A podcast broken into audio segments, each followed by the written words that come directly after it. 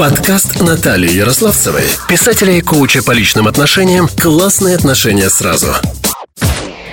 Добрый день, мои хорошие. С вами я, Наталья Ярославцева, трансперсональный психолог, коуч, писатель и мой подкаст «Классные отношения сразу».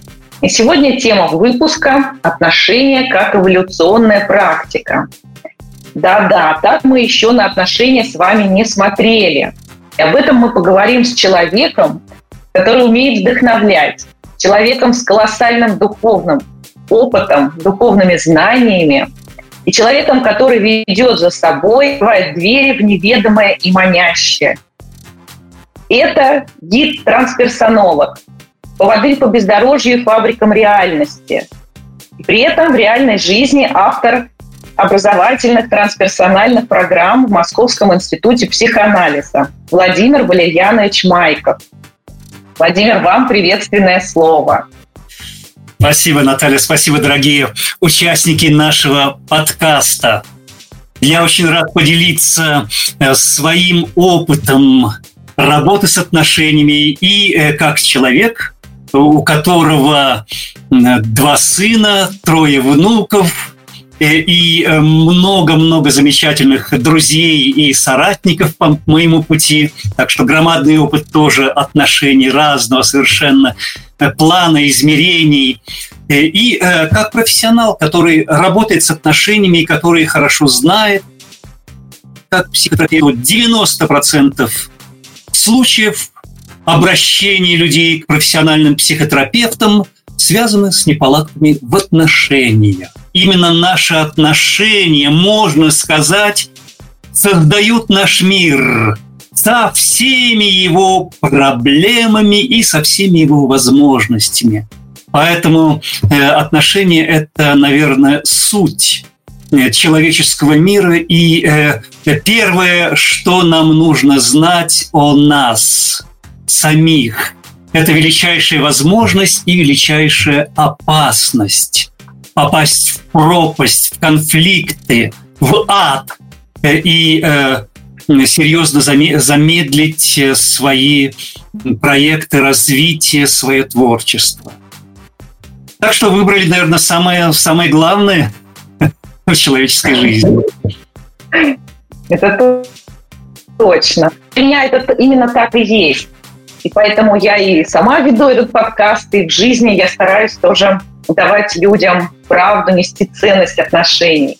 А самый первый вопрос мой, который вытекает из нашей темы, почему же все-таки отношения – это эволюционная практика? Ну, э, для того, чтобы ответить на этот вопрос, он, э, он непростой, потому что для того, чтобы понять, почему отношения – это эволюционная практика, нужно э, понять куда и зачем мы, то есть в чем сущность эволюции и что помогает, поддерживает то, что является инструментами нашей эволюции в большой Вселенной, а что является препятствиями для этого пути. Э, и, э, э, ну, наверное, ключом к пониманию эволюции является взгляд первоначально на эволюцию живого на планете Земля. То есть чем, в чем принципиальное отличие живого от неживого? Ну, даже простейших клеток от сложных структур минералов. Э, ответ э, э, лежит на поверхности. Живое продолжает себя, опираясь на высокоорганизованную внутреннюю структуру, сложность которой намного приживает, превышает сложность любых внешних материальных образований.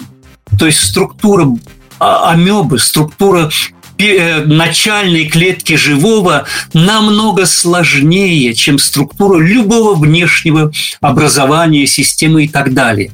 И для того, чтобы поддерживать эту сложную структуру, живое находится в сложных взаимоотношениях с внешним миром. То есть оно э, получает, потребляет, достает ресурсы, из этого мира, энергию из мира и выбрасывает туда отработанные материалы, выбрасывает туда хаос, негантропию. И если главным законом развития всего неживого, материального является энтропия, то есть мир движется, материальный мир все больше и больше равномерности, все большему и большему перемешиванию и однородности. Это э, закон нарастания энтропии во внешнем мире. То э, э законы развития живого абсолютно противоположны это все больше и больше возрастание внутренней сложности, организованности, упорядоченности, все более и более сложные отношения с меняющимся внешним миром, все больше и больше инструменты сохранения и развития внутренней сложности. Вот э, таково фундаментальное отличие живого и неживого. Если мы посмотрим теперь на эволюцию живого, то э, от первых амеб к сложным многоклеточным организмам, растениям в мировом океане, первым животным, э, выход растений на сушу, появление деревьев и, наконец, э, появление животных, затем млекопитающих и, наконец, о чудо человека связано с тем, что линия развития э, живых организмов, то есть я беру уже живые существа, это все более и более повышение внутренней организованности. То есть, ну, э, э, лев намного более организован, чем червь. Да, у него намного больше степеней свободы и защиты своей внутренней организованности. Э, живые животные намного более на высоком уровне организованности, чем растения. Они свободны, они не привязаны они менее окружающей среды. Если окружающая среда изменилась радикально, они могут искать новую среду, они мигрируют, они меняют ее, как мигрируют птицы, например, со сменой сезонов, да, и убегают от зимы в теплые края, потом за, затем обратно возвращаются в знакомые места для продолжения рода в летнем сезоне здесь. И поэтому, э, если мы посмотрим на эволюцию уже высших существ, а э, в э, мире хома, то есть в мире людей, наверное, фундаментальная граница – это происхождение да, человека, где-то человекообразные существа появились ну, самые первые антропосы 6 миллионов лет назад, согласно современным данным, то есть выделились из человека, ветви человекообразных обезьян, и затем еще примерно 4 миллиона лет развивались все отдаляясь от человекообразных обезьян, от горилл, от шимпанзе, от орангутангов и других. И, наконец, примерно 2 миллиона лет назад это появление Homo erectus, то есть человека прямоходящего. Человек стал на задние лапы, которые все больше и больше становились ногами, а передние лапы, освободившись от необходимости опирать тело э, на землю, э, стали выполнять другие функции, строить жилища, изготавливать орудия труда и все больше и большей степени становились органами сознания. То есть воплощали э, внутреннюю жизнь и внутреннюю работу, осуществляли внутренние программы. И, соответственно, вот внутренняя психика, душа древних антропосов, Homo erectus, все более и более усложнялась и одновременно все более и более усложнялись стадное поведение, социальная э, жизнь, изготавливаемые предметы, жилища, шкуры. И все это становилось инструментами эволюции, которые поддерживали наше развитие, поддерживали созданный э, более высокий уровень внутренней жизни. И, э, наконец, появление сапиенсов – примерно 150-100 тысяч лет назад появились Homo sapiens, люди разумные, которые э, вот эта стреловидная новая ветвь среди всех других сапиенсов, э, вернее, среди всех остальных э, homo, разумных людей, то есть homo неандерталес, homo денисиковис, денисийский человек, там, неандертальский человек, отдельные ветви развития. И э, сапиенсы – выиграли эволюционную гонку прежде всего потому, что они были способны благодаря более сложным отношениям, более сложному языку и мастерству общения. У них более развитый артикуляционный аппарат, более развитые коммуникационные возможности и связки. И благодаря этому они выстраивали более сложные, более полные отношения. И несмотря на то, что физически каждый отдельный сапиенс был намного слабее неандертальцев, а возможно и денисиковцев, э, э, в совокупности сапиенсы создавали более мощные группы. И в конце концов остались главной доминирующей расой человека разумного на планете Земля. Мы выиграли эволюционную гонку, потому что мы стали большими мастерами общения, отношений, коммуникации – и отношения стали важнейшим инструментом поддержания более высокого уровня э, внутренней сложности. Но этому, э, конечно же, также служили и другие важнейшие практики сапиенсов. Это шаманские практики, то есть практики трансценденции, экстаза, выхода в большой мир, в большую вселенную, вселенную духов, где опять-таки было возможно устанавливать отношения со всеми духами этого мира, нижнего, верхнего, среднего мира, и заключать с ними союзы, использовать в повседневной жизни. И также другая важнейшая э, практика – это пещерная живопись. То есть э, и э, смысл этой практики не только выплескивание внутренней жизни, внутреннего содержания на стены пещер, но и создание первых объектов искусства – да, которые стали общими не только для художника, но и для других людей племени. Потому что произведение искусства, э, пещерной, первой пещерной живописи – это уже объект содержания и динамики внутреннего мира, процессов внутреннего мира. Это формирование общего консенсуса благодаря языку искусства. То есть более обширное и масштабное содержание внутренней жизни стали достоянием всех людей. То есть стали объектами, и только то, что стало объектом, э, может стать инструментом развития, потому что, опираясь на объекты, мы можем ими управлять. То есть благодаря первобытному искусству мы стали учиться объективировать содержание э, своей персональной жизни.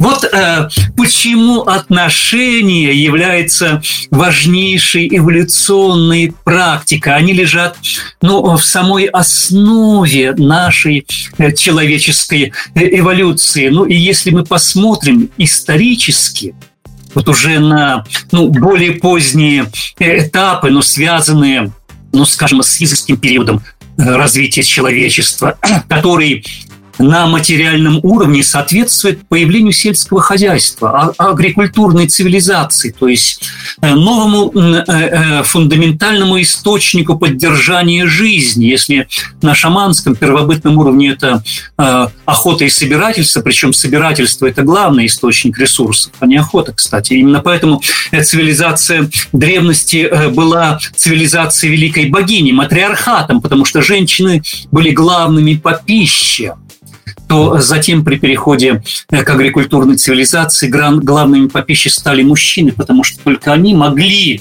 вспахивать тяжелым плугом землю э, для того, чтобы засеять туда э, зерно. И благодаря вот этому новому материальному источнику поддержания жизни, зерну, запасам зерна стало возможным э, уже расширение общества.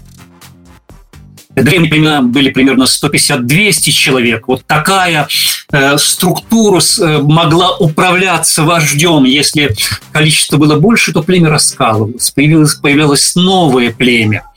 То э, уже при оседлой жизни – а э, посевное земледелие создавало основу э, оседлой жизни, можно было строить жилище, э, количество жителей было ограничено только возможностями пашни, да, зерновые, зерновых культур, которые мы получали с полей, которые обрабатывали больше ничем. И поэтому э, количество поселян вырастало до нескольких тысяч человек. И э, неизбежно появились э, новые инструменты для поддержания порядка. и сложности в этом уже новом, качественно ином, сложно организованном мире, обществе. Уже не просто племя – это маленькое государство, город-государство. Э, и, э, конечно же, э, нужны были новые инструменты, новые источники силы и нормализации, сохранения порядка. То есть нужна, были, нужна была власть, управляемая из центра. Нужна была религиозная власть и соответствующие инструменты проекции религиозной власти в нашу общественную жизнь. И поэтому появились неизбежно фигуры высших существ, богов. То есть э, э, духи развились высших богов. Э, и связь, особая связь с высшими, с высшими духовными центрами, богами, осуществляемые в местах силы, Э, было, конечно же, э, тоже важнейшим новой модальностью общения. Новая высшая модальность общения с богами. И, э, конечно же, жрецы выполняли эту важнейшую функцию. Они помогали направлять с помощью ритуалов человеческую энергию в такой луч, в такой формат, чтобы она была способным человеческая просьба, человеческая жажда коммуникации достичь высших существ. И помогали получить ответ от богов для того, чтобы э, получать э, важное высшее руководство в человеческом жизни. Если мы посмотрим структуру древнейших литературных текстов, таких как тексты Гомера древнегреческой цивилизации, Илиада и Одиссея, то, как показал Джулиан Джеймс, по сути, Э, вся Одиссея и, и вся Илиада – это коммуникация человека с высшими богами э, и выполнение этих посланий, приказов в жизни. То есть без этого немыслима древняя жизнь в языческой цивилизации. Ну и, наконец, э, новые высшие модальности общения, которые появились в мире мировых религий, то есть общение человека с абсолютом, да, и выполнение воли абсолюта, Бога, да, в повседневной жизни. Да будет воля не твоя, а моя. Или э, ну, знаменитое произведение «Я и ты» Мартина Бубера об общении человека с Богом, популярные разговоры с Богом, Э, целая серия книг, которая была опубликована. Не очень стиль, но тем не менее э, на сущностном уровне чрезвычайно важный текст об общении человека с абсолютом. Ну и, по сути, все тексты мировых религий, например, даосские тексты, это общение с Дао, нахождение Дао, которое вне рационально, вне словесно, не понятийно, не может быть, на него нельзя указать, но тем не менее мы его постигаем, общаемся, сливаемся с ними и руководствуемся э, дао своей жизни. Вот тогда это совершенная жизнь. Э, или в мире э, индуизма мы постигаем весь пантеон во главе с Шивой, и наша жизнь становится космическим танцем Шивы. То есть это все важнейшие одновременно архетипы, руководящие нашими отношениями в наше время, в нашей жизни, потому что и древние шаманские опыт, это 40 тысяч лет, и общение со всеми мужскими и женскими духами, со всеми домовыми, ведьмами, кощеями, сказочными персонажами, и языческий период, и общение со всеми мужскими и женскими высшими существами, богадым, богами и полубогами, и наядами, э, существами э, ну, э, э, полубожественного происхождения, они э, являются архетипическими, потому что они образуют опору и основу в наших отношениях с мужчинами, женщинами, эм, в э, э, личных модальностях, в отнош... наши отношения с детьми, наши отношения партнерские, сотруднические отношения. То есть все проникнуто вот этими мощными пластами, глубинными архетипами, э, глубинными совершенными образцами, которые хранятся в нашей памяти, в человеческой истории. Ну и, и, конечно же, если взять современный период, ну, скажем, последние две тысячи лет, когда в лоне уже мировых культурно-цивилизационных проектов, связанными с мировыми религиями развивались наши человеческие отношения, то, э, как показал, например, замечательный французский исследователь Мишель Фуко, в истории сексуальности у него есть знаменитое пятитомное исследование отношений, э, сексуальных отношений эм, человеческих, то э, вот наши современные сексуальные партнерские отношения – в наше время, они тоже имеют свою историю свою большую длинную историю, которая началась, ну, где-то с начала формирования современного общества. Современное общество – это общество, э, которое основано э, на, современном, э, на современных культурно-цивилизационных проектах, то есть это западноевропейский культурно-цивилизационный проект, по своей сути это колониальный проект, это восточноевропейский, российский э, цивилизационный проект, русская идея, это такой полифонический э, проект, это китайский э, культурно-цивилизационный проект, масштабный, большой, связанный с китайской цивилизацией, с конфуцианством и даосизмом, как главными инструментами эволюции этого проекта. Это индуистский культурно-цивилизационный проект в своей основе это языческий, э, э, но э, доведенный до абсолюта, раскрывший все возможности языческого культурного цивилизационного проекта и ставший и мировой религией, и важнейшим современным культурно-цивилизационным проектом. Это, конечно, африканский культурно-цивилизационный проект – Э, э, это латиноамериканский культурно-цивилизационный проект. И э, э, э, также э, ну, культурно-цивилизационный проект среднеазиатский. То есть лона современной цивилизации, шумеро-акадской цивилизации, это первые мифы, записанные человечеством, первые города, возникшие в Междуречии, Э, и э, первые э, языки, сохраненные, и, ну, например, миф о Гильгамеше, возникший в этой цивилизации, это протомиф вообще всех мифов. Э, которые существуют, и, соответственно, э, отправная точка, э, на которую опираются все другие мифы, все другие сказания и все другие инструменты и способы сохранения, поддержания и развития внутренней сложности. А это есть главный цивилизационный драйв. То есть на простом языке, психологическом языке могли бы использовать слово «сознание», сверхсознание. Но этого мало, потому что это не только э, внутренняя сложность, но и все способы и вся сложность внешнего мира, потому что э, весь наш внешний мир – это все предметы этого мира, все образования этого мира. Э, например, право, власть, тюрьма, мораль и вообще все-все-все, педагогика, родительствование, э, эм, образование, уровень медицины, это все по большому, технологии по большому счету инструменты эволюции.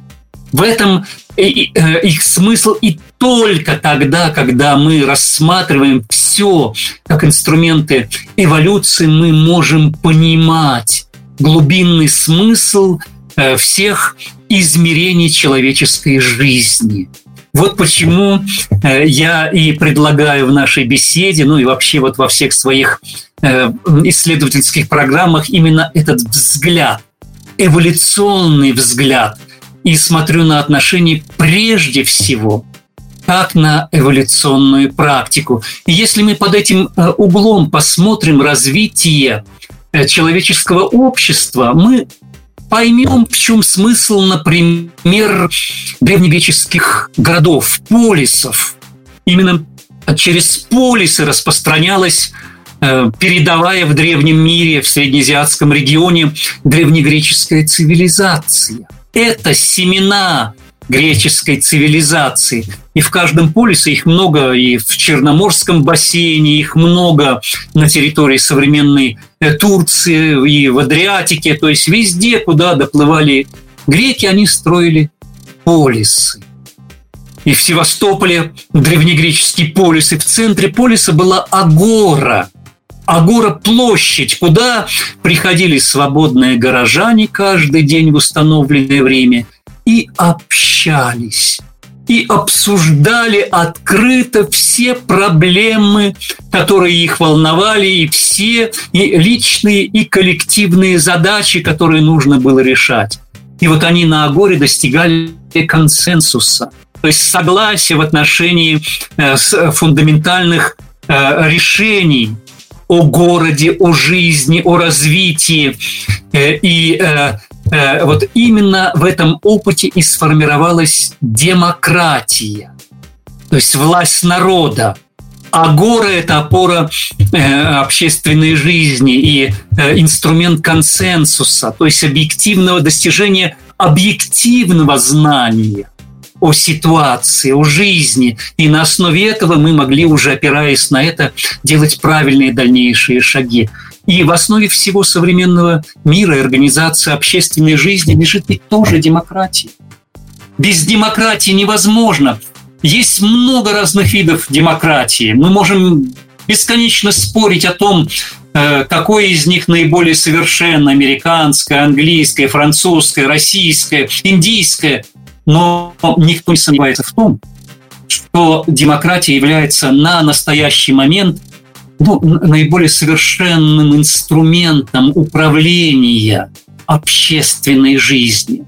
Потому что без нее нет объективного способа притворения, э, э, притворения вот, э, жизни большинства. Нету, не существует. Поэтому Э, э, общение лежит в основе организации, в основе современной цивилизации. Если мы посмотрим ну, на другие э, ну, важные достижения, ну, скажем, на философии. Древнейшим древнегреческим философом известно был Сократ, который обучал своих учеников, ну, наиболее талантливым, среди которых был Платон, через диалоги – и важно понимать, что диалог – это совместный логос. И логос на древнегреческом языке – это сущность человека. То есть диалог – это сущностное общение людей. И вот когда у нас есть сущностное общение, а все, вся жизнь Сократа была диалогом, и все философское записанное творчество Платона – это форме диалогов. Все его наследие – это диалоги Платона. Э, и э, это означает, что именно через сущностное общение родилась современная э, философия. И более того, когда мы общаемся на сущностном уровне, то то, что мы говорим, это философия. Когда мы просто говорим, на уровне повседневных смыслов, желаний передаем свою жизнь, то это разговор, это обмен опытом, но сущностный общение, диалог в истинном смысле, это уже само по себе становится философией. Вот каковы, и мы можем аналогичным образом посмотреть и на искусство, и на все другие фундаментальные измерения нашей жизни – в основе них э, лежит отношение, общение и неполадки, проблемы, препятствия в отношениях, сбивы, неправильные отношения лежат э, в основе антиэволюции, остановки эволюции, препятствий к эволюции, которые проявляются в том числе и как индивидуальные проблемы. Вот какая большая картина отношений как эволюционной практики. Очень здорово так глубоко погрузились. Я даже видела некие образы, когда вы рассказывали, как будто всплывали такие фигуры. И хочется только добавить, что э, очень много из истории человечества к нам пришло и негативных ведь моментах. Да? Вот как раз э, вы сказали про препятствия в общении, препятствия в отношениях, все вот эти неправильности, и в том числе войны, да, в том числе разбитые сердца. Но это каким-то образом романтизировано. Вот почему так произошло? Почему люди ну, даже ту же ревность, которая является разрушительным таким моментом отношений, ее во многих произведениях возвели как эм, ну, такой момент, который подчеркивает яркость отношений, добавляет огня в них. Кто не ревнует, любит, да? Да, да. Или вот государство, целые государства разрушались, когда кто-то любил, да, там какую-то царицу полюбили, нужно было захватить это государство, там, войны, куча смертей, но это зачем-то было нужно. Вот что это дает как эволюционный момент? Я думаю, что э, э, мы можем, э, вот уже опираясь на сказанное, посмотреть на главные препятствия, которые, э, если мы э, понимаем, что смысл отношений – это поддерживать нашу совместную эволюцию, и это наиболее успешно тогда, когда мы благодаря отношениям максимально передаем друг другу свой уникальный жизненный опыт, все свои знания. То есть, когда делимся тобою максимально на всех возможных уровнях, энергиях, языках и так далее. Э, и э, э, это так и исторически в жизни каждого из нас. Потому что, рождаясь в этот мир, мы имеем проводников. Как правило, это наши мама и папа которые на техническом языке, которых э, назвал зоной ближайшего развития ребенка да, потому что родители – это врата в большой мир, это поводыри в большой мир, гиды по большому миру. Через них мы, сливаясь с ними, питаясь ими, наполняясь их, ими, э, мы одновременно постигаем мир, постигаем других людей. То есть наш первичный вход в этот мир и формирование нашего относительно независимого внутреннего мира началось того, что мы все больше и больше наполнялись, сливались и объединялись с миром наших изначальных проводников, папы и мамы. Ну, иногда бабушки и особой роли, например, у Пушкина Арины Родионовны, э, или э, ну, в других структурах семьи, может быть, и другие сочетания, но это всегда самые близкие, значимые взрослые, э, которые являются нашими проводниками по жизни, по реальности – и э, э, на самом деле так оно остается и в дальнейшем. И даже если мы взрослыми достигли максимального индивидуального развития, то есть стали ну, великим артистом, крутым бизнесменом, владельцем невероятного успешной компании. То есть мы мастера реализаторы и создаем благодаря своему бизнесу новые возможности развития, эволюции э, и нового качества жизни для множества людей.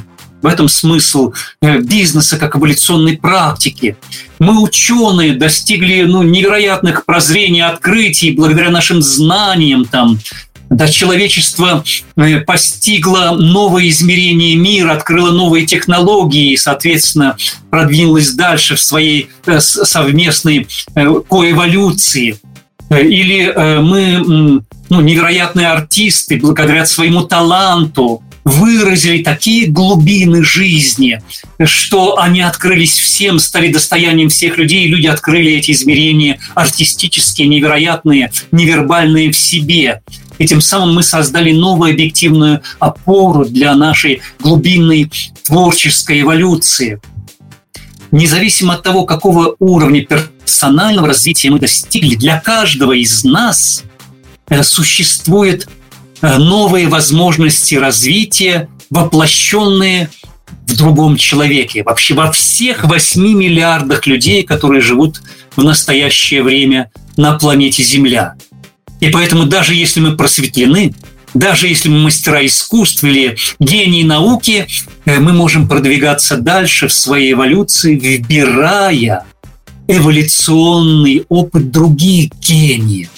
А это возможно только тогда, когда убраны все препятствия в отношениях. То есть, ну, прежде всего, когда мы научились быть полностью открытыми в своих отношениях со всеми другими людьми. Да, быть максимально открытыми чрезвычайно сложная задача, потому что у нас есть мысли, у нас есть опыт, у нас есть знания, у нас есть концепция, у нас есть теория обо всем на свете – и э, мы э, автоматически оцениваем, помещаем в какие-то рамки всех людей, в которыми э, мы вступаем в отношения. О, теперь он и меня сосчитал, как в известном мультике. Мы всех считаем и упорядочиваем.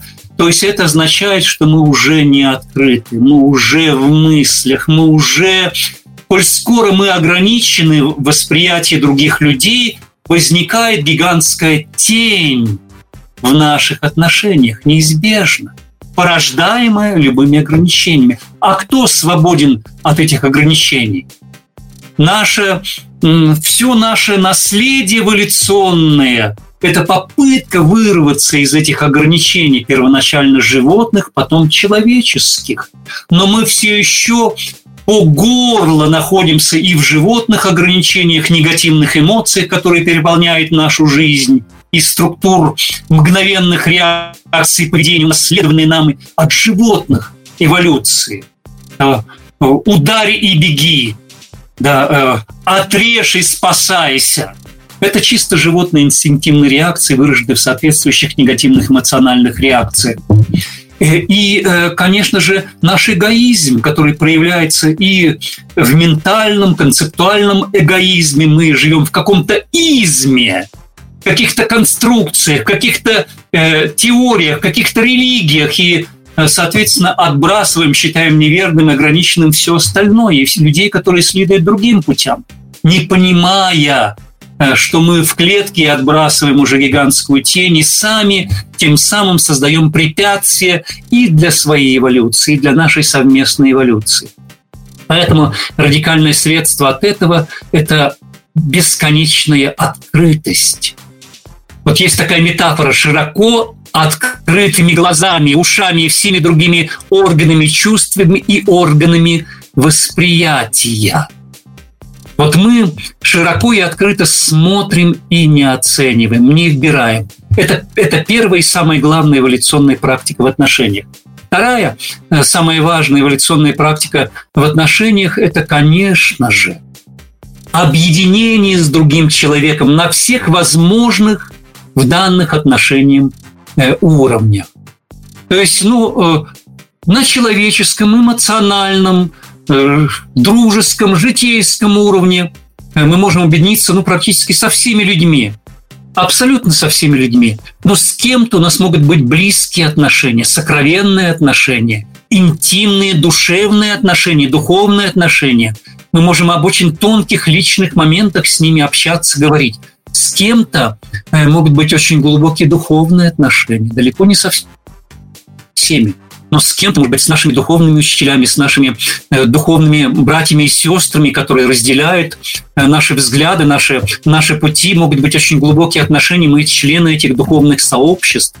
С кем-то могут быть очень глубокие интимные отношения, энергийные, телесные, сексуальные глубинные отношения – мы разделяем энергию, мы разделяем телесные, эмоциональные глубокие удовольствия.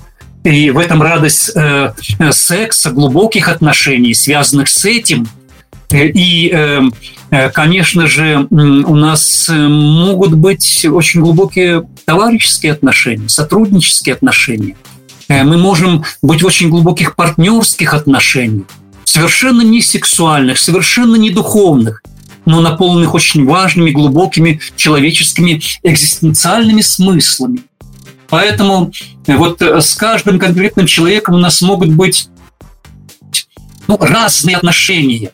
И, э, э, конечно же, могут быть табу на близость в некоторых измерениях. И это очень важные социальные табу, потому что они защищают сложную структурную организацию нашего внутреннего мира с помощью морали, не укради, не убей, э, не э, соблазни, не уведи жену ближнего, не, не, не, выжелай жену ближнего и так далее. То есть это важнейшие нормы, благодаря которым сохраняется человеческая жизнь, и мы блюдем эти границы в отношениях со многими людьми. Но с кем-то у нас могут быть очень глубокие интимные отношения, сексуальные отношения. И это тоже важнейшее измерение полноты взаимодействий. Благодаря этим сокровенным отношениям мы полнее наполняемся другим человеком, впитываем его жизнь, все измерения и отдаем свою. Поэтому вот второе, э, э, важнейшая эволюционная практика отношений – это максимально наполняться другим человеком, насколько возможно вот в данной конкретной ситуации, и максимально отдавать себя и наполнять собой. Э, и, э, конечно же, для этого у каждого из нас тоже есть препятствия, но прежде связаны, прежде всего связанные э, с нашей инертностью, с нашими запретами, с нашей односторонностью и с нашей неопытностью в этом. То есть мы ну, можем объединяться с человеком, но только интеллектуально. Да, у нас есть какие-то препятствия к энергийному взаимодействию. Мы можем воспринимать это как насилие над собою да, вот меня это заполняет, я не чувствую себя, я теряю себя в таких отношениях. То есть это говорит, может быть, о, нашей какой-то недоразвитости, незрелостности, наших внутренних страхах. Поэтому, конечно же, для того, чтобы вот эта вторая эволюционная практика максимально работала, нам нужно развиваться. Нам нужно развивать себя, э, чтобы э, использовать эту богатейшую эволюционную возможность, которую дают нам 8 миллиардов людей, живущих на планете Земля. Ну и, наконец, третья важнейшая эволюционная практика – это практика, э, уже связанная с формированием объективной реальности консенсуса благодаря богатству отношений. То есть, наполняясь жизнями всех других людей, мы естественным образом Э, э, начинаем создавать консенсус, общепринятое объективное пространство жизни, высокого сложно организованного уровня. Это может быть и пространство большего понимания, и научное знание, такие как, например, психология, социология, гуманитарные науки, описывающие жизнь людей, пространство жизни людей – без богатых отношений, без богатой практики, без богатого опыта это невозможно. Без создания пространства консенсуса невозможно объективное пространство, к которому мы можем затем а как-то относиться с точки зрения разных подходов, разных взглядов, разных наук и, э, и понимать закономерности жизни и создавать новые объективные инструменты эволюции, новые сложные социальные порядки, новые объективные э, э, произведения. Поэтому это очень-очень важная третья э, практика формирование консенсуса объективных э, измерений, в том числе и понимания, инструментов понимания. И у нас есть три важнейших катализатора отношений как эволюционной практики. Первый важнейший катализатор – это то, что мы называем правда, истина, честность, благородство, честь, достоинство. Э, потому что если нету правды в отношениях, то ее нет уже нигде. Если я вру другому человеку в отношениях, я создаю намеренно, это очень плохо, или не намеренно, это тоже плохо. Э, э, но если нет эм, осознанного введения в заблуждение, это все-таки немножко лучше – то есть, создавая неправду в отношениях, не стремлясь к правде в отношениях, я создаю препятствия э, к тому, чтобы э, в полноте объединяться с другим человеком. То есть э, я создаю препятствия к созданию консенсуса, использованию отношений как важнейшего эволюционного инструмента. Но быть правдивым очень сложно. Везде и всегда очень сложно. За правду бьют, за правду можно быть наказанным. За прямое высказывание того, что ты думаешь о человеке, можно получить сдачи. Если я сказал прямо начальнику, что он идиот и ничего не понимает, в деле компании э, я могу быть уволен, а идиот-начальник будет продолжать править. Поэтому мы вынуждены утаивать правду. Мы вынуждены учиться не быть дураками в разных ситуациях и быть открытыми максимально и говорить правду э, только там, где это максимально возможно и не причиняет вреда ни мне, ни другому человеку, ни нашей совместной эволюции. Поэтому это важнейший катализатор – но важно также правильно им пользоваться. Второй важнейший катализатор отношений как эволюционной практики э, ну, на э, э, таком наиболее общем термине, это мы могли бы назвать это игрой и игривостью. То есть мы играем.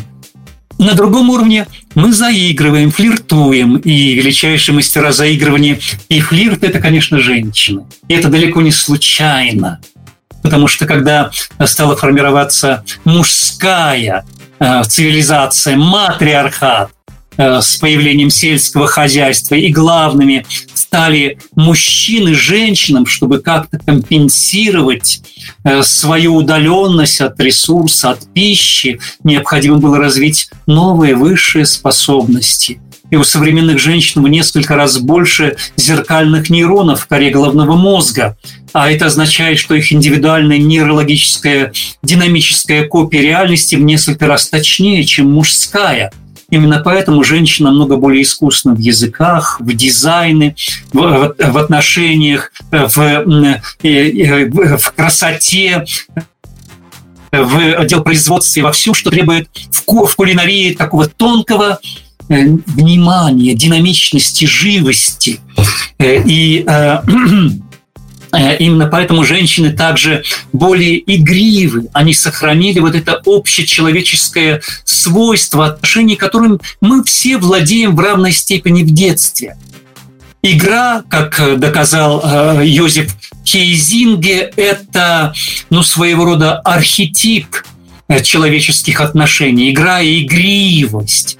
Благодаря игривости и игре создан современный мир – Недаром э, игра занимает столь громадное место в творчестве великого методолога Георгия Щедровицкого, игротехники, организационной деятельностные игры. С помощью их наиболее быстро, глубоко решаются э, проблемы, э, сложные проблемы.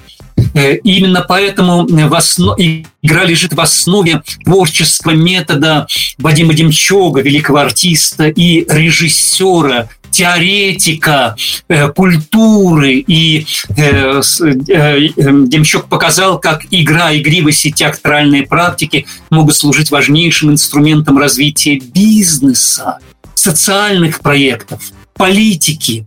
И это важнейшие открытия для, для нашего мира – и э, если мы э, вдумаемся, почему для ребенка так важна игра, почему ребенка хлебом не корми, а дай ему поиграть, придумай для него игру. Да потому что когда мы играем, мы живем на всю катушку. Потому что когда мы играем, мы живые. Вспомните себя в детстве. А это что, когда мы играем? А ты, а я, мы в интенсивном присутствии. Мы живые, и мы даем друг другу э, быструю обратную связь во всем, что мы чувствуем, что происходит. То есть это очень быстрая коммуникация друг с другом, интенсивная. Игра – это символ жизни на всю катушку. Поэтому это так важно, поэтому это важнейший катализатор – благодаря игры, игре э, многократно усиливаются все механизмы обратной связи в отношениях от друг от друга. Символом игры, например, для Ницше и игривости был танец. Да, потому что в танце мы не в статике, в танце мы двигаемся, мы живые. И любая девушка знает, что э, если партнер наступает на ноги, плохо э, э, танцует, э, не чувствует тебя, то вполне возможно не стоит связывать с ним э, судьбу на всю оставшуюся жизнь. Да, потому что э, здесь есть какая-то проблема с обратной связью, с получением сигналов от тебя и с э, посыланием сигналов. Поэтому, э, если человек не способен танцевать в жизни, то есть посылать обратную и получать обратную связь, то он не будет э, достаточно живым для совместной эволюции. Э, и поэтому вот э, наша игривость в отношениях, наша э, способность получать и передавать обратную связь является важнейшим катализатором. И э, зная это, мы можем э, посмотреть вот на человеческую игривость и с эволюционной точки зрения, спрося, например, что общего между летучей мышью, э, дельфином и женщиной. Общее как раз и является вот способ посылания и получения обратной связи. Это не только дискретное через слова, но и полевое. То есть летучая мышь видит, посылая ультразвук и вбирая отраженное поле, в котором ясно видно все. Все предметы, все деревья, все мошки. Картина мира динамическая ясна. Также работает сонар дельфинов – и также работает флирт женщины, посылая, как ультразвук посылает мыши или дельфины, поле чар, шарма, игривости через обратную связь от мужчины, женщина считывает, кто он есть, какова его реальность. Так что э, все мужчины могут очень многому научиться у женщин. Я всегда учусь у женщин игривости, шарму, э, э, заигрыванию, флирту, э, искусству как раз постижения, полевому постижению реальности и танцу жизни. Вот почему это важнейший катализатор эволюции. Ну и, наконец, третий важнейший катализатор эволюции в отношениях открыли древние буддисты, которые очень глубоко заглянули в суть главных препятствий, эволюционных препятствий отношениями. Что является главной антиэволюционной и разъединяющей силой в наших отношениях? Ну, если э, суть, эволюционная суть отношений в том, чтобы максимально взаимодействовать, быть максимально передавать друг другу себя, то, наверное, антиэволюционное – это то, что этому максимально препятствует. То есть то, что ставит между нами стену – то, что делает невозможным общение, коммуникацию, то, что отбрасывает нас друг от друга. И мы знаем, что это такое. Ну, метафорически, э, когда-то это хорошо э, выразил э, Жан-Поль Сартр. У него есть такая пьеса «За закрытыми дверями», и там такой слоган есть «Ад – это другие». То есть ад – это не дьявол, это другие. То есть то, что мы называем дьяволом, согласно Сартру, да, это наша глубинная тень в каждом из нас, которую мы все отбрасываем на всех других. Ну а с технической стороны вот открытие буддистов состоит в том, что э, фундаментально негативное омрачение, разделяющее нас, это гнев, ненависть, отвращение – это э, слова, передающие одно и то же действие. Вон отсюда, видеть тебя не хочу, хлопнуть двери, оборвать все связи, прекратить общение. То есть это главное э, антиэволюционное э, негативное э, э, заблуждение, энергия в отношениях. И древние буддисты нашли антидот, устраняющий негативную силу гнева. Э, это один из великих четырех безмерных, то есть неизмеримо великих катализаторов эволюции, открытых древними буддистами. И э, они э, э, э, назвали этот катализатор очень простым и понятным словом – дружественность. На санскрите это майтри – дружественность. То есть это проявление абсолюта как дружелюбие, как близкого отношения. И если мы становимся способны культивировать дружественность ко всем людям, ко всем, абсолютно ко всем, то это и есть самый быстрый и самый радикальный путь работы и со своей собственной, и с архетипической, и с общечеловеческой тенью и разделенностью, которая является источником всех наших проблем. Потому что э, дружественность – это аспект абсолюта. Но именно вот в этом аспекте человеч... в измерении человеческих отношений аспект абсолюта – это дружественность. И благодаря дружественности энергия, которая та же самая универсальная энергия, которая в пространстве эго, в пространстве ограничений, в пространстве клеток переживается как разделяющая нас энергия гнева, ненависти, отвращения. Это же самая энергия в пространстве бесконечности, э, дорогу, которому нам показывает дружественность, проявляется как зерцелоподобная мудрость на техническом языке. То есть на простом языке мы могли бы это понимать как ясное понимание и знание себя и других людей, своей ситуации. Та же самая энергия, отбрасывающая и ставящая препятствия, если мы меняем, если мы добавляем в наши отношения с другими людьми дружественность, учимся дружелюбию в отношениях, Э, она э, несет нам знания, объективную информацию о людях. Она э, помогает, становится эволюционным драйвом. Вот, наверное, самые важные вещи. И я бы добавил сюда еще то, что Мирапа Мардашвили, один из моих учителей, великий философ, назвал метафизическими невозможностями. Ну, для понимания э, э, важности в отношениях э, вот различных аспектов абсолюта, важности идеала, важности духовности в наших отношениях. Мираб Бардашвили, в частности, говорил, что идеальная любовь в нашем мире невозможно. По многим причинам нету в нашем мире идеальной любви.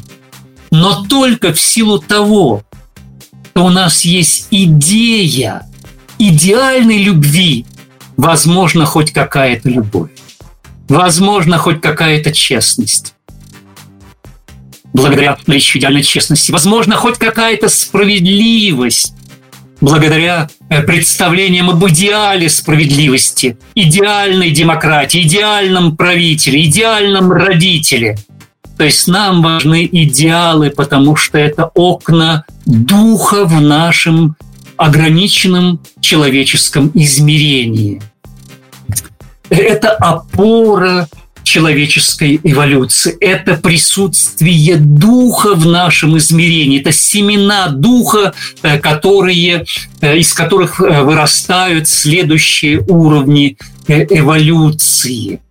Вот, наверное, что самое важное. Ну и, конечно же, другой важный момент, который мне хотелось бы также отметить, это тень и природа тени в человеческих отношениях потому что ну, это тот другой язык, э, который позволяет нам понять, э, почему э, отношения являются одновременно столь богатым источником проблем. Почему в наших отношениях есть и добро, и зло, и возможности, и препятствия, и величайшие надежды, и невероятные страхи, и преграды. Ответом на этого является тень. Да, тень создает вот этот богатый, сложный, архетипичный мир наших отношений. Это как бы общее э, имя, общий слоган, который э, позволяет нам понять, как все это возникает. Э, и, э, наверное, э, для того, чтобы понять, как возникла тень современного человечества – Э, нам э, нужно, ну, прежде всего, обратить внимание э, на то, что вот эволюционный максимум – это абсолют. То есть это достижение высшего развития по всем возможным измерениям развития, которые ну, в настоящее время мы могли бы описать на таком общераспространенном языке, как Э, вертикальное развитие, то есть все выше и выше и выше и выше, достичь высшего развития по уровням. И вся психология развития, все уровни развития э, психологического, на возрастной психологии, например, первоначально Выгодского и Пиаже, и, например, Эрика Эриксона и многих других возрастных психологов. Это уровни от младенчества все больше и большей взрослости, развития, вертикальное развитие. Ну и связаны с ним достижение все большего и большего профессионализма и э, компетентности в разных э, конкретных э, линиях развития. Дальше. У нас есть духовное развитие. И духовное развитие – это достижение э, все больше и большей всесвязанности – или недвойственности, или единства всего со всем. И на любом уровне вертикального развития мы можем быть все более и более и более и более недвойственными. Это э, э, разные линии развития, эволюционного развития, духовное развитие и вертикальное развитие. Третье направление развития связано э, с Э, открытием, постижением и освоением главной силы, главной энергии, что движет нами. И эту энергию я называю героизмом, следуя э, Джозефу Кэмплу, который внес эти темы в своей книге «Тысячеликий героев» 1940 1988 году в научный мир, я э, э, развил первоначальные идеи Кэмпбелла, э, создал большую карту всех героических путешествий и восьми разных видов энергии которые, которые управляют нашей жизнью и которые нам нужно освоить, чтобы стать хозяевами своей жизни и, соответственно, управлять своей эволюцией, своим развитием. То есть это следующее направление развития, героическое, э, э, и освоение героизма. Э, третье, направ... вернее, четвертое направление измерение развития связано с тем, что у каждого из нас есть многочисленные препятствия к развитию и связанные с э, теми проблемами, э, нерешенными проблемами, которые есть в нашей э, душе, в нашем внутреннем измерении, связанные с различными травмами, незаконченными делами и развитиями и так далее, разрывами ткани души. И в очень узком ограниченном Э, э, измерении с этими проблемами имеет дело современная психотерапия. Но в силу того, что большинство современной психотерапии – это вербальная практика, во-первых, действует сразу вербальный наркоз, и мы не можем с помощью вербальных методов заниматься невербальными, энергийными уровнями проблем. Э, и даже несмотря на то, что существует телесно-ориентированная Э, психотерапия и всевозможные виды биоэнергетики, энергетической психотерапии. Этого мало. И только в наиболее глубоких шаманских видах э, психотерапии, трансперсональных, интегральных, процесс-ориентированных, мы можем работать э, со всем спектром энергии, со всей глубиной нашей души, включая э, э, семейные, коллективные, бессознательные, включая мир архетипов и архетипических ситуаций, потому что без э, полноценной работы с глубиною мы никогда не сможем исцелить себя, то есть восстановить э, свою связь своего «я» э, со всеми измерениями души, и индивидуальной, и общечеловеческой. И в основе наших индивидуальных разрывов, их проблем лежат нерешенные общечеловеческие проблемы, то есть незавершенные традиционные задачи в общечеловеческом эволюционном развитии. Ну и э, ряд ключевых э, проблем э, связаны с незавершенным переходом от язычества к мировым религиям. И во время этого очень быстрого перехода была разорвана связь с прошлым миром, языческим и шаманским, которое стало запретным, теневым, а нередко демоническим, бесовским измерением, неправедным измерением нашей жизни. Но если 40 э, тысяч лет мы жили в шаманской вселенной, общались с миром духов в экстатических расширенных состояниях, в шаманском экстазе, сотрудничали с ним, обменивались энергией, то за это время мы стали, конечно же, совершенными мастерами этой жизни. И благодаря кое эволюции наши нейросети, нервная система, наш головной мозг, они коэволюционировали для того, чтобы поддерживать такую жизнь и такую практику. То есть мы стали совершенными биологическими всеволновыми приемниками в том числе. Затем за 10 тысяч лет языческой жизни мы э, развили эти способности, потому что шаманизм не был изолирован, он стал органической частью языческого мира, но появились новые высшие инструменты для связи с высшими существами, богами и более сложные уровни внутренней организации, то при незавершенном переходе очень быстром незавершенном э, переходе э, к миру мировых религий в большинстве мировых религий были созданы препятствия и э, драгоценности, э, э, открытые и освоенные в шаманский языческий период, не вошли в э, э, культурно-цивилизационные проекты, связанные с мировыми религиями. Это, конечно, колоссальная утрата.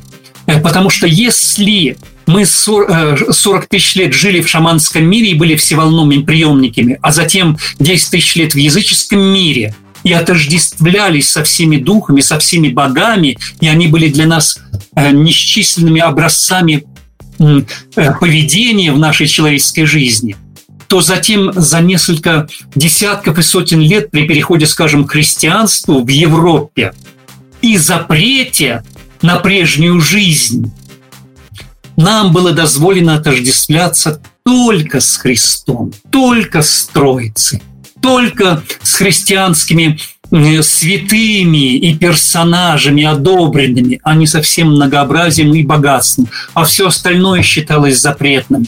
Но поскольку мы уже были сформированы всеволновыми приемниками, мы все равно же ведь получали сигналы от всей вселенной командских духов и богов. Но теперь это объявлялось запретным, бесовским, негативным и не позволяя отождествляться себе с этими сигналами, мы вынуждены стали проецировать все эти переживания на других людей. Я переживаю это, но это не я, это она, это они, другие религии, другие люди. Вот так через обрубание связи с историей образовалась современная гигантская тень современного человечества. И эта тень и как раз и лежит в основе э, всех современных проблем и последующих расколов. Ну, скажем, если брать историю Европы, то это постепенное разделение Восточной и Западной церкви, первоначального католицизма и православия, которое дошло до э, экстремальной ситуации в 1053 году, когда Константинопольский патриарх и Папа Римский прокляли друг друга, отлучили от церкви, э, перестали упоминать в богослужениях, э, и папа послал крестоносцев, которые захватили, разрушили Константинополь.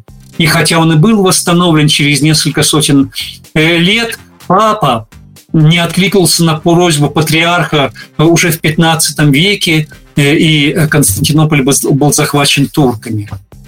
Так что вот э, нынешний раскол между э, западным и восточным э, христианским э, культурно-цивилизационным проектом, он связан и с этой травмой, и с этой нерешенной проблемой. И то, что происходит сейчас в Европе, э, является также, питается вот этими конфликтами, недоверием, нерешенными проблемами и образом врага проецирует из тени вот тех незапамятных глубин. Э, и многие наши личные проблемы имеют абсолютно те же самые источники. Я уже говорила э, афоризм Сартра о том, что ад – это другие – это и есть проявление вот этой общечеловеческой тени. Э, если вы посмотрите э, на э, биографию великого Достоевского, то в петербургский ранний период он был такой очень талантливый, слащавый, сентиментальный писатель, надежда русской литературы, как говорил Белинский, неточка незваного, униженные, оскорбленные, очень такие сентиментальные, глубокие рассказы. Но вот черт его попутал связаться с кружком Петрашевского.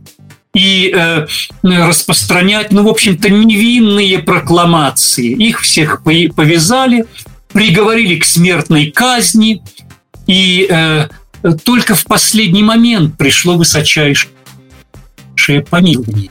Достоевского решили э, дворянство, э, собственности, и дальше были четыре года каторги в страшнейшей сибирской тюрьме. И вот там он хлебнул э, народную жизнь, сермяжную, сокровенную жизнь. И в записках из «Мертвого дома», произведение, которое как раз описывает этот период, э, Достоевский приводит немало историй своих сокамерников о своей жизни, о том, как они попали во строк. И никто из сокамерников никогда не обвиняет себя. Черт, кто-то другой виноват, еще кто-то виноват. Никто ни в чем не виноват. Всегда э, есть кто-то другой виноват. И Достоевский блестяще выразил эту общечеловеческую тенденцию – искать виноватых где-то еще. Вот так действуем и мы в отношениях. Это и разрушает наши отношения. Мы, прежде чем в чем-то разобраться, уже э, проецируем тень на других, а уже знаем, кто э, и в чем виноват. И э, затем э, вот эти разрывы эволюционные, они, конечно же, проецируются на наше тело, они соматизируются как болезни, они разрушают нашу внутреннюю коммуникативную душевную ткань. Они, вот это и есть те фундаментальные препятствия в отношениях. Но э, на фундаментальном смысле мы не можем их исцелить, если мы не смотрим в корень, если мы не смотрим, что создало эту общечеловеческую тень. И вот тогда э, мы понимаем, что для этой работы нам нужны действительно очень мощные инструменты, ну типа холотропного дыхания и других эволюционных э, терапевтических практик, которые работают вот на этом же самом глубинном уровне. Вот э, как мы могли бы э, посмотреть на плюсы и минусы отношений с этой стороны. Владимир, нас слушают э, ведь люди, которые в отношениях, в действующих парах, и также люди, которые в поиске да, своей пары. И многие, наверное, задумаются, и оглядываясь по сторонам, будут искать способ, а как же правильно любить, как же правильно, вот с чего начать сейчас, вот прямо завтра хочу начать новую жизнь. С чего начать? Как бы вы посоветовали? Ну, э, есть универсальный совет, народный совет да, о том, что э, ну, э, я, который в литературном языке был выражен Булгаковым. Помните, Воланд говорит, никогда ни о чем никого не просите, сами придут и все дадут. А потом у него еще другой афоризм о том, что осетрина бывает только первого, только э, высшей свежести, не бывает второй свежести. То есть жить на, суть такая, жить нужно по-настоящему, жить на всю катушку. Если ты живешь по-настоящему, если ты живешь на всю катушку, вот тогда ты э, примагнитишь партнера по этой жизни. Найдешь, ты проявишься. Но, э, конечно, если ты никак не проявляешься, если ты сидишь дома, если ты не ходишь э, в какие-то группы роста, в социальные тусовки, э, в театры, там, где можно как-то проявиться и э, увидеть кого-то еще, то под лежачий камень вода не течет. То есть необходима какая-то интенсивность э, личного поиска и жизни у тех, кто пассивен, э, ну, хотя есть и другая крайность, сами придут и все дадут, это в большей степени связано с тем, что если мы что-то очень сильно хотим, то мы этого можем не получить, потому что э, вот тут есть момент очень тонкого эгоизма, то есть ограничений и создания тени мгновенно, а это антиволюционная практика. То есть очень сильно чего-то страстно желать и хотеть, это значит этого не получить. Поэтому здесь такая очень тонкая вещь баланса между тем, что мы делаем акцент на эволюцию, на развитие, свое развитие, на развитие, на повышение а, октавности, градуса в отношениях с другими людьми, то есть мы учимся быть совершенным партнером во всех измерениях отношений. Кстати, тут может быть время э, сказать, что ну, существует несколько фундаментальных модальностей отношений. Это разные модальности. Они связаны с самой антологией э, человеческой жизни. Ну, вот первое фундаментальное отношение – это, конечно, родители и ребенок. Вот э, это э, нам всем известно все, э, и мы э, какой-то период э, дети, какой-то период родители, и большую часть жизни мы и родители, и дети. Мы и взрослые, и в то же время мы в контакте. И иногда инфантильны, если мы э, не исцелили травмы, и мы тогда падаем, нас э, сбивает вот эти детские переживания и поведение. Э, либо мы в контакте с внутренним ребенком, как архетипом Творца в каждом из нас. Да, и э, тогда это одухотворяет нашу э, жизнь, наш путь Творца в этом мире. Но это фундаментальное отношение. И поэтому, конечно же, если мы хотим э, быть совершенными в отношениях, мы должны быть хорошими родителями. Мы должны быть хорошими детьми. Мы должны познать, открыть, освободить своего внутреннего ребенка. Тогда мы будем видеть, ценить этого внутреннего ребенка, это играющее дитя во всех других людях. Мы перестанем проецировать из ограниченного детского сознания э, и окрашивать э, э этим друг, э, восприятие других людей. Мы будем э, свободны и игривы в отношениях в намного большей степени. Второе фундаментальное измерение отношений – это э, мужчина и женщина. Сейчас много разговоров о э, 64 аспектов в полах, но э, тем не менее э, это является базовым отношением мужчины и женщины. Именно это пока необходимо для воспроизведения рода. Есть X и Y хромосомы у всех живых существ, и с этим связано фундаментальное отличие – и я думаю, что многие э, современные дифференциации полов это на самом деле не сущностные, а психологические дифференциации, связанные с тем, что мы э, вот таким э, ограниченным способом ищем пути к своей целостности, которую Юнг называл, следуя алхимикам, андрогеном – единению анимы и анимуса в нас.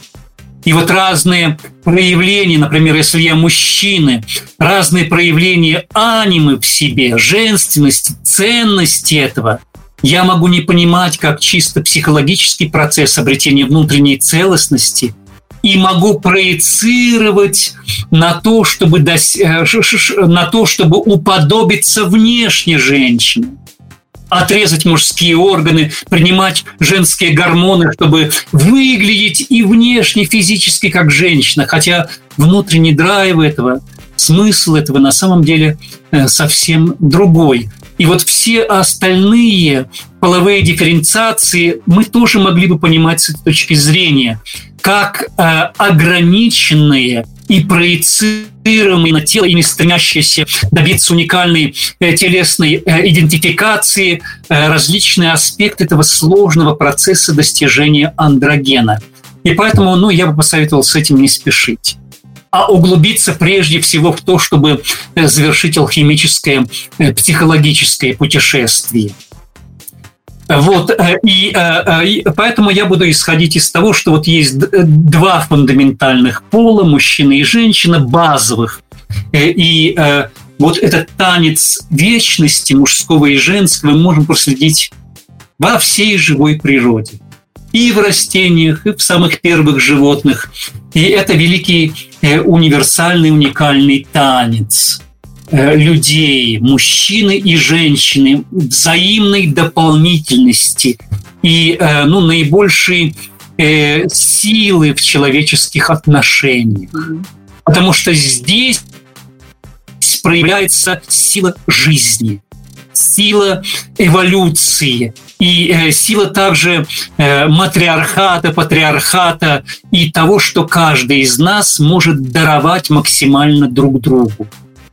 То есть женщина может даровать через себя мужчине весь женский мир максимально и ускорить э, формирование целостного человека, андрогена. А мужчина по максимуму может максимально даровать весь мужской мир женщины и максимально способствовать ее развитию, ее эволюции.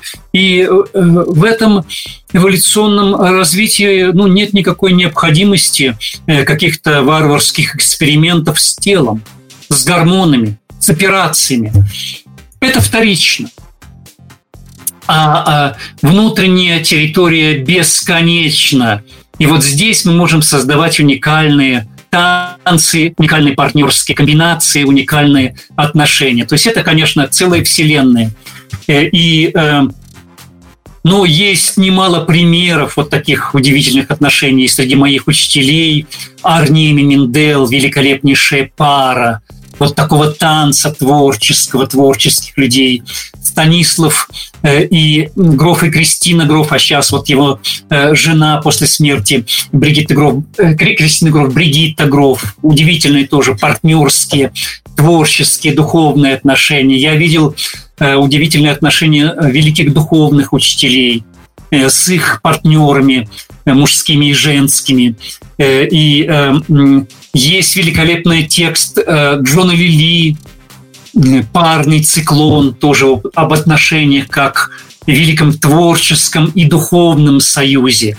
Есть, конечно, великая традиция индийской и буддийской тантры и э, вообще традиции в мировых духовных традициях, практиках и школах, то есть отношения мужское и женское отношения как духовная практика, как, как катализатор э, духовной эволюции – то есть это действительно величайшие ресурсы. Те, кто интересуется этими аспектами, я рекомендую им ну, обратиться напрямую к духовным практикам э, конечно, потому что именно они духовным традициям являются хранителями и трансляторами э, этих измерений. Мы имеем также прекраснейшие образцы творческих союзов.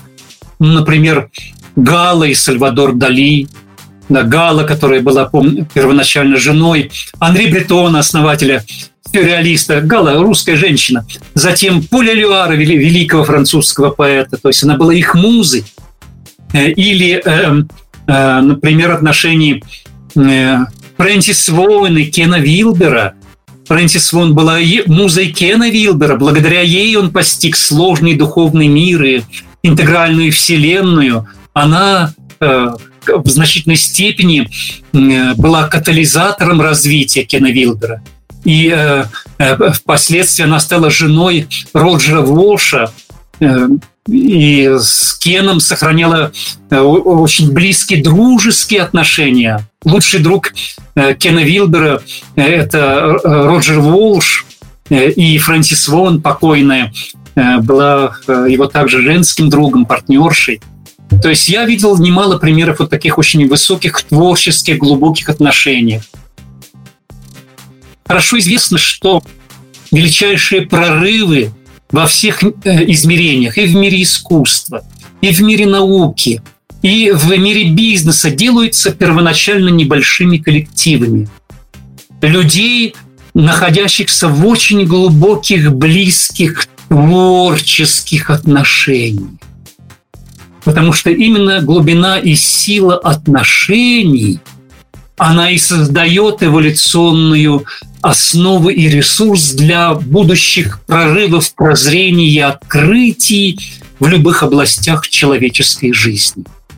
Поэтому э, вот такого рода группы – это семена будущего во всех смыслах и во всех э, других измерениях. И поэтому э, вот э, четыре главные модальности я перечислил подробно. Э, родители, ребенок, мужчина и женщина, дальше сотрудничество и сотворчество, ну и, наконец, э, четвертое фундаментальное измерение отношений – это дружба. То есть это человечность как таковая, гуманизм. а вот это милосердие ко всем поддержка, потому что только благодаря тому, что мы поддерживаем других людей во всех измерениях, материальных, здоровья, государственных, творческих, возможно развитие э, сознания, культуры, цивилизации в этой вселенной, вот этого великого человеческого проекта.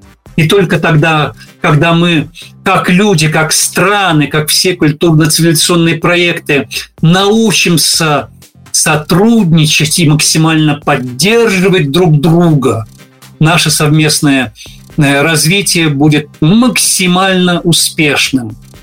Вот почему отношения является э, высшей эволюционной практикой. И вот почему нет никакого приоритетного или наиболее важного измерения в этих отношениях. Они все, все измерения отношений и духовные, и экзистенциальные, и глубинные, мифические, и э, родительские, и любовные, и творческие, сотруднические, и дружеские одинаково важны для нашей совместной эволюции.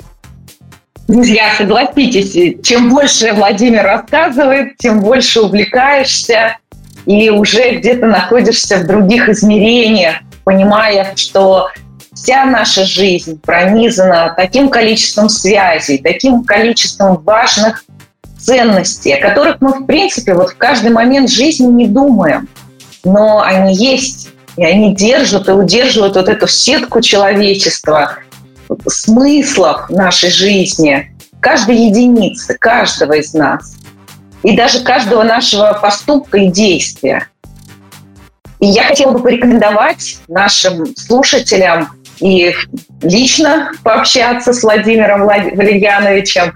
А, Владимир проводит регулярные семинары по холотропному дыханию, ведет ряд проектов, а, в которых вы тоже можете участвовать. И об этом, обо всем мы расскажем сейчас, да, коротенько, и приложим обязательно информацию в тексте, в описании к этому выпуску. Ну, э, да, я веду регулярно э, каждый месяц семинары по голотрупному дыханию. Это очень важная эволюционная практика, особенно для, для того, чтобы э, воссоединиться со своей глубиной работать с уровнем индивидуального и коллективного бессознательного. А именно там истоки всех наших проблем. Э, я веду профессиональную программу «Тренинг наследия Грофа». Это трехгодичная программа по всему наследию Грофа, то есть по э, изучению необычных состояний сознания как важнейшего ресурса и тому, как можем использовать их во всех ключевых измерениях человеческой жизни. Э, тренинг наследия Грофа, есть сайт этого тренинга. Я веду три профессиональных программы в Московском институте психоанализа – две программы очные и онлайн, они разные э, по содержанию, по трансперсональной психотерапии и консультированию, и одну программу по трансперсональному коучингу, то есть инструментарию роста и развития. Э, я э, веду также шесть авторских эволюционных программ. Доступ к ним возможен через мой сайт homorealitas.ru авторский сайт моих программ. Их можно проходить самостоятельно, и раз в год я стараюсь проходить это с учениками и веду э, тогда э, также вебинары. Но самостоятельно можно проходить там все необходимые материалы, и э, при желании можно брать продвинутый курс с моими консультациями. Даже если вы проходите самостоятельно, можно э, консультироваться э, со мною. Э, я снимаю фильмы, сейчас заканчиваю четвертый свой эволюционный фильм – я считаю себя создателем э, вот э, той ветви документального кино, которое я назвал эволюционным кино. То есть главные знания э, о том, как нам развиваться, себя я называю эволюционером. Ну и всех, кто интересуется развитием, тоже. Мы эволюционеры. Ну и у нас регулярно проходят эм, замечательные конференции – Ассоциации трансперсональной психологии и психотерапии. В этом году конференция будет проходить э, с 6 э, по 9 октября в городе Казань. И, и 6 будет целый день холотропного дыхания. 7-8 будут нон-стоп мастер-классы, а 9 будет целый день онлайн, потому что ну, те, кто не может приехать из мастеров в Казань лично, они будут делиться своими знаниями в онлайн-формате. Так что я приглашаю вас всех также на наши регулярные конференции. Спасибо большое, Владимир, насыщенно. И говорю спасибо не только от себя, но от всех слушателей, исследователей и пользователей реальности и нереальности, да, потому что хоть мы, может быть, слыхом не слыхивали о существовании своей тени, и закрываем глаза на то, что есть э, какие-то странные сны, что существует бессознательное, что эмоции нами очень сильно управляют. Но оно есть, и мы все равно в этом живем, этим пользуемся. Вы делаете очень большое дело, потому что вы открываете людям возможность жить целостнее, жить счастливее, через знания, через э, вот это обобщение огромного пласта информации – огромных исследований и даете их не тем, кто вот научным образом это изучает, да, вот из таким же исследователям, которые хотят, ну, может быть, там, для кандидатской диссертации, да, то есть а обывателям, обычным людям. А ведь это самое необходимое, потому что, ну, простых людей гораздо больше. И люди все хотят жить счастливо, все хотят быть целостными. И какой бы вот э, такой заключительный совет, напутствие вы бы оставили для тех, кто нас послушал? Грести выше. Всегда грести выше. Жизнь всегда сносит. Э, жить на всю катушку. Э, идти вперед и ничего не бояться. Верить своей судьбе, своей мечте и пытаться ее воплотить. Спасибо. Мне кажется, я уже даже прям сама получила такое... Крылья расправились. Да, вот замечательная жар птица сзади. Да, у меня картина. Мы с старшей дочерью ее рисовали на стене. Вот тоже такое у меня трансперсональное пространство. Спасибо. Да, будем Спасибо. заканчивать. Да, с да, вами была Наталья Ярославцева. И, и Владимир Майков. Спасибо вам, дорогие слушатели, участники нашего подкаста. Удачи вам. Подкаст Натальи Ярославцевой, писателя и коуча по личным отношениям «Классные отношения сразу».